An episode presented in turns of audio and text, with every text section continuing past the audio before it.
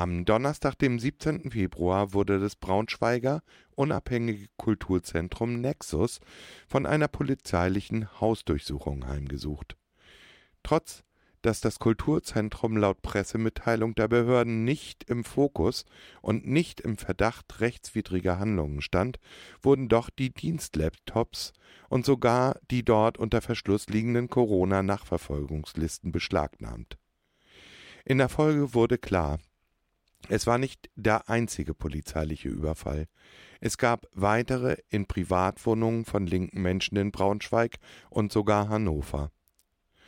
Offenbar deutet sich nach derzeitigem Erkenntnisstand an, dass diese polizeiliche Maßnahme aufgrund einer Anzeige eines überregional aktiven und bekannten Neonazis stattfand. Wir konnten am späten Freitagabend ein Interview mit Mimi vom Nexus führen, die die Hausdurchsuchung hautnah erlebt hat. Ja, ich bin nun verbunden mit Mimi vom Nexus aus Braunschweig. Hallo Mimi. Hi. Kannst du uns mal erzählen, was sich da gestern in Braunschweig zugetragen hat? Ja, genau. Ich muss mich auch erstmal ein äh, bisschen sammeln, weil das alles schon schockierend war. Ähm, genau, im Nexus, äh, das ist ein selbstverwaltetes Kulturzentrum, genau, unabhängiges Projekt, ein Treffpunkt, ein nicht kommerzieller Ort äh, und eben auch der Versuch eines antifaschistischen, feministischen, fortschrittlichen Freiraums haben wir dann mitbekommen, dass da ab 6 Uhr morgens Polizei eine Hausdurchsuchung gestartet hat, in das Gebäude rein ist, Menschen auch erstmal vom Haus aus dann äh, ganz lange nicht reingelassen wurden, also sozusagen auch keine Zeuginnen zugelassen wurden. Und dann wurden eben die Räumlichkeiten akribisch durchsucht und es wurden auch Beschlagnahmungen gemacht und dann haben wir auch mitbekommen, dass das äh, in einer Reihe von Hausdurchsuchungen in Braunschweig stand. In Braunschweig und äh, an einem Ort auch in Hannover, sozusagen Privatwohnungen durchsucht wurden und eben aber auch das Nexus. Ist euch da irgendwie der Grund mitgeteilt worden? Also was ist der Grund für so eine Mega-Aktion? Äh, erstmal nicht. Konnten uns das auch erstmal gar nicht erklären. Und dann irgendwann wurde uns äh, eröffnet, dass ja, quasi unter dem Vorwand äh, von äh, Strafverfolgung in anderen Fällen äh, das Nexus einfach als linker Ort, als Treffpunkt von Menschen, die sich irgendwie linkspolitisch engagieren, eben zur Beweismittelsicherung durchsucht wurde, weil gesagt wurde, okay, da treffen sich ja Leute, ähm, bestimmt, genau, finden wir da was. Aber weder links sein noch äh, sich treffen ist ja eine Straftat, also nach meinem Rechtsverständnis. Ganz genau. Also vor allem ähm, in, sind die eben auch in die Geschäftsräume des Vereins ähm, eingedrungen und in dem ähm, Schrieb, den sie uns äh, dann überreicht haben, wurde das Nexus selber auch als, ich glaube, Zitat, unverdächtiger Verein benannt. Ähm, also es wurde dann ganz klar, es geht gar nicht um uns. Es geht auch gar nicht darum, dass äh, das Nexus als Ort oder der Verein, äh, das Projekt irgendwie in Straftaten verwickelt ist oder ähnliches vorgeworfen wird, auch wenn sich die äh, Pressemitteilung der Polizei, die auch erstmal sich in Medienberichten sozusagen wiederfanden, ähm, erstmal ein anderes Bild darauf äh, in die Öffentlichkeit geworfen haben. Aber mittlerweile wisst ihr, was der Vorwurf ist oder ähm, was dahinter steckt hinter dieser polizeilichen Aktion? Genau, ganz grob wird wohl verschiedenen Menschen vorgeworfen, irgendwie Teil einer linken Szene zu sein und werden alleine auf Aussagen von stadtbekannten, also überregional bekannten organisierten Neonazis, die auf Veranstaltungen, auf Versammlungen mehrmals mit dem Finger auf Gegenprotest gezeigt haben, basierend Straftaten vorgeworfen und es gründet sich tatsächlich einfach allein auf deren Aussagen. Also die behaupten, sie seien angegriffen worden. Damit wurde, wurden wohl diese massiven Hausdurchsuchungen äh, gerechtfertigt. Ja, wobei äh, Braunschweig ja eher bekannt ist ähm, durch Übergriffe von Rechten auf linke Strukturen. Also ich erinnere da an äh, Falkenstrukturen, die angegriffen wurden. Das Nexus ist, glaube ich, auch mehrfach angegriffen worden. Also äh, eigentlich kann ich mir das gerade nicht erklären, was da in den Hirnen vorgeht, der Staatsanwaltschaft beziehungsweise der Polizei. Kannst du da irgendwie was erläutern? Ja, äh, die Einschätzung teile ich leider, auch aus aus äh, persönlicher Betroffenheit hier im Stadtteil heraus. Das hat sich in den letzten Jahren verfestigt mit äh, Angriffen auf Räumlichkeiten von Kinder- und Jugendverbänden wie den Falken hat es ja auch schon vor Jahren super krasse Übergriffe gegeben und eigentlich ist es nie abgerissen. Also es gab in den letzten Jahren auch zum Beispiel zu, gegenüber Besucherinnen von queeren Partys, die zum Nexus wollten, immer wieder Übergriffe, Einschüchterungen, Bedrohszenarien. David Janssen als ehemaliger Sprecher des Bündnisses gegen Rechts musste ja mit super krassen Attacken auf sein persönliches Wohnumfeld auf jeden Fall schon leben, konnte sich da eigentlich nicht auf Hilfe von Stadt und Polizei verlassen. So ist es ganz vielen anderen Akteuren auch ergangen. Es haben sich in der Folge auch auf jeden Fall nochmal Jugendverbände zusammengeschlossen, um diesem anhaltenden rechten Drohszenario etwas entgegenzusetzen. Und was tatsächlich in Braunschweig zu beobachten ist, also auch aus den Prozessbeobachtungen gegen eben Pierre Bauer, der einer der Menschen ist, die wohl diese Verdächtigungen jetzt auch veranlasst haben, wurde ja auch immer eine gute Sozialprognose diagnostiziert und betont, wie wichtig es doch ist, dass auch solche Menschen trotz äh, mehrmaliger super krasser Vergehen äh, auf Schulgelände einzudringen und jungen Schülern Gewalt zuzuführen, jemanden einen doppelten Kieferbruch zu geben, Mitarbeiter der Falken auf den Boden zusammenzutreten.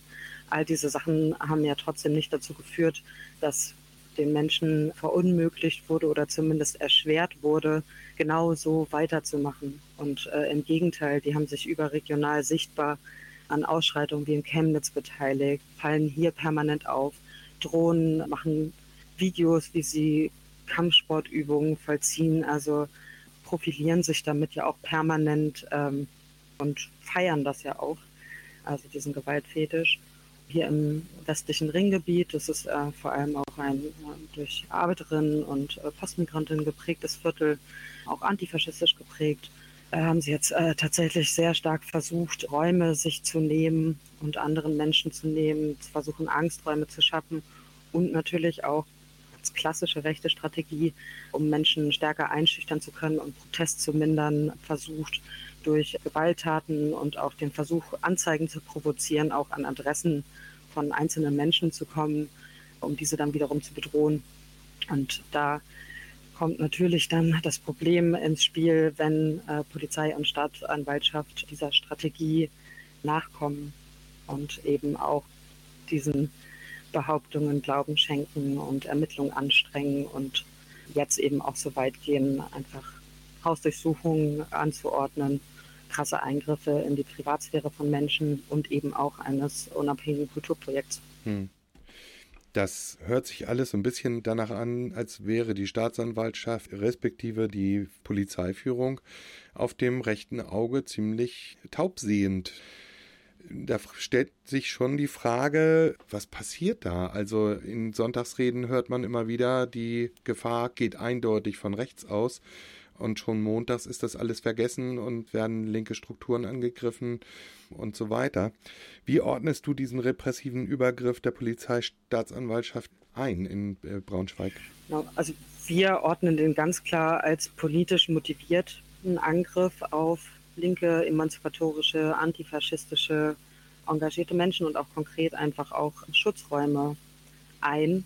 Genau, also zeigt sich ja auch an der Art des Vorgehens, aber diese Bagatellisierungsversuche in, äh, ja, es gibt irgendwie Konflikte zwischen so Linken und Rechten, also ganz klare Bezugnahme auf diese Extremismustheorie und Hufeisen, Darstellungen von vermeintlichen Extremen der Gesellschaft, die eigentlich das einzige Problem sind, führt einfach dazu, dass diese anhaltende rechte Gewalt, die ganzen Vernichtung, antisemitischen Vernichtungsfantasien, die in den öffentlichen Raum getragen werden auf Kundgebung, die ganzen Bedrohungen, Plakatiererei mit Mordaufrufen, mit Augenzwinkern legitimiert, ähm, dass das alles verharmlost wird mhm. und äh, Betroffene sich eben nicht darauf verlassen können, dass sie Gerechtigkeit erfahren, genau, und sich äh, ja, sicher fühlen können.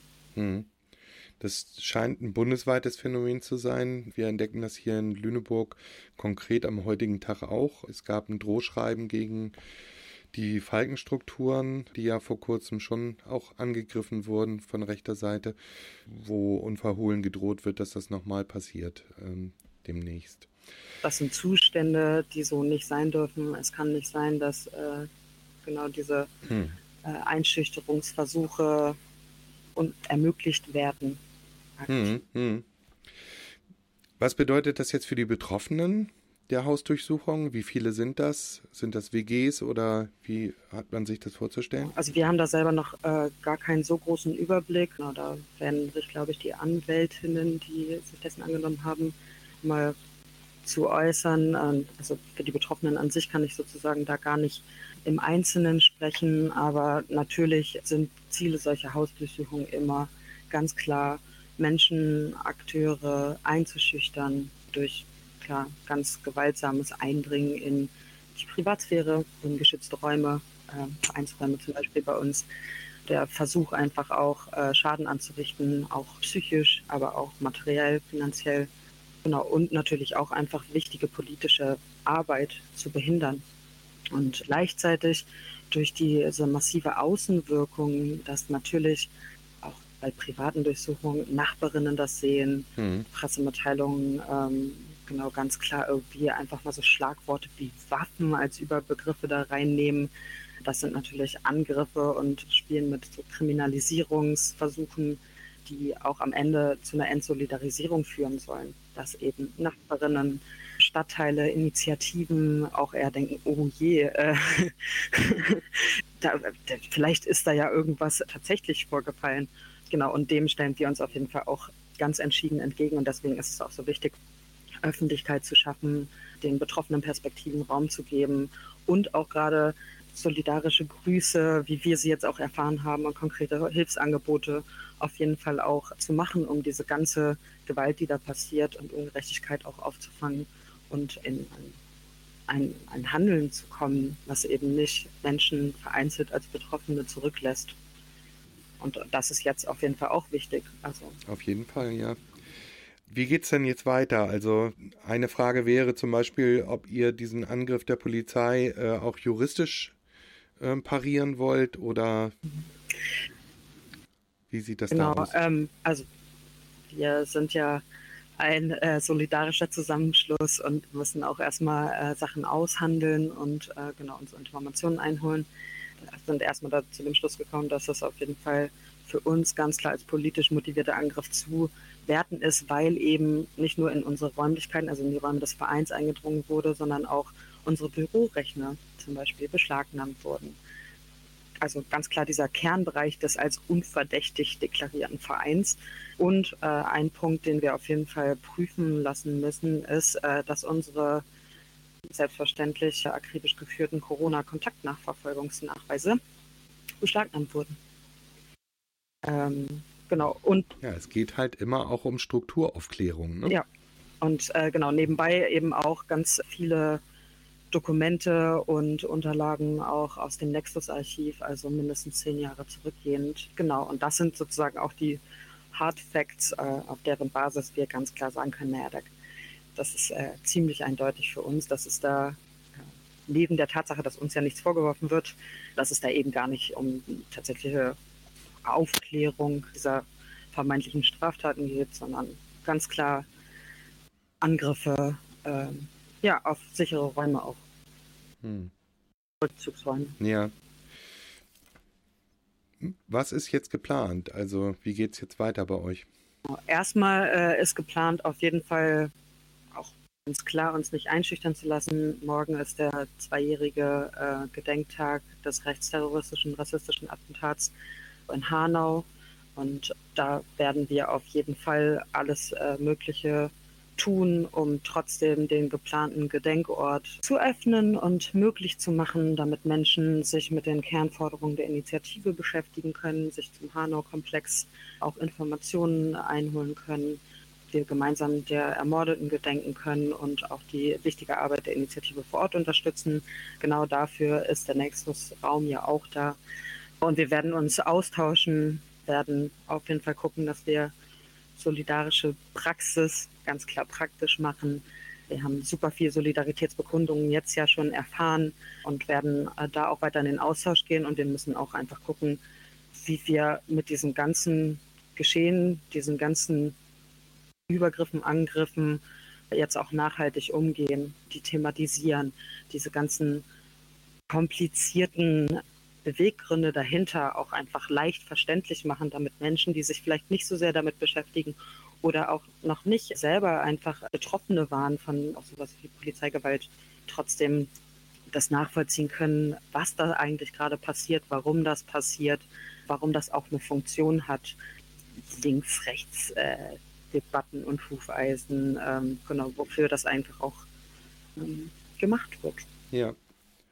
Die erleben ja gerade eine relativ hohe Konjunktur, diese Betrachtungsweisen. Also immer, wenn klar ist, die Gefahr geht von rechts aus, dann gibt es ein ganz gewisses politisches Spektrum, was einem suggerieren will. Aber man darf die linke Seite ja nicht vergessen. Und damit ist diese Hufeisentheorie ja immer schön perpetuiert und bespielt. Ne? Genau, und das hatten wir auch ganz klar. Das war ein sehr frustrierender Moment, auf jeden Fall auch. Zwei Dinge, da gab es bei uns im westlichen Ringgebiet ähm, einmal, als es wieder vermehrt Attacken gab, Übergriffe gab, ganz viele ekelhafte Kundgebungen und Störungsversuche, also von Rechten ganz klar, äh, die wir irgendwie das solidarische Miteinander im Stadtteil angreifen wollen und eben auch gewaltvolle Übergriffe auf einfach Menschen, das dann tatsächlich in leitender Funktion symbolisch quasi Polizei und Ordnungsamt kommen sind und vor Ort einfach mit einer Pressemitteilung versehen, was gemacht haben. Und natürlich war das leider nicht, sich irgendwie mit extrem rechter Weltdeutschung zu beschäftigen oder diesen organisierten Gewalttätern, die da auf den äh, originalen äh, historischen Nationalsozialismus sich beziehenden T-Shirts rumsaufen, irgendwie etwas zu erschweren, sondern natürlich hunderte Sticker zu entfernen und mit der Formulierung, also jeden politisch extremen Inhaltes, äh, genau, weil das eine ja das andere provozieren würde.